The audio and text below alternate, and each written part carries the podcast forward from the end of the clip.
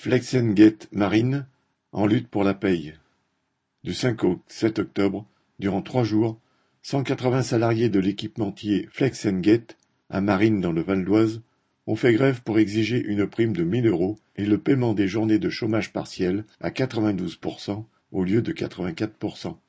À près de 600, 380 en CDI et 200 en intérim, ils fabriquent les boucliers pare-chocs des voitures Zoé et Micra pour l'usine de Renault-Flin et ceux de la DS3 pour l'usine PSA Stellantis de Poissy. Au total, le groupe Flexengate emploie 25 000 travailleurs dans le monde au sein de 68 usines.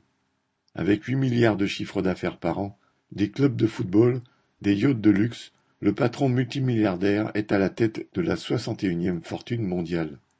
Durant ces trois jours, les grévistes de l'équipe du matin se retrouvaient dès 5h30 à une cinquantaine devant l'entrée de l'usine pour entraîner les autres travailleurs. Ils étaient ensuite rejoints dans la grève par l'équipe d'après-midi.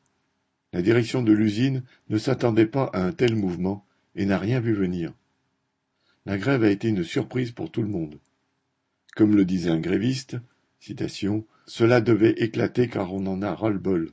On a eu 39 euros net d'augmentation de salaire au mois de mars, c'est un euro trente par jour, pratiquement le prix d'une baguette de pain.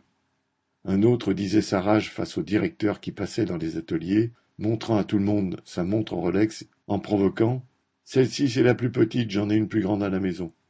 Dès la première heure de la grève, la production de Renault-Flin a été touchée du fait de la gestion des stocks en flux tendu.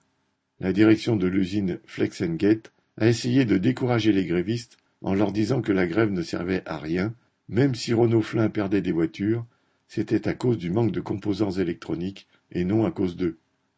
Une ouvrière lui a répondu Aujourd'hui les composants électroniques c'est nous, et sans nous pas de voiture.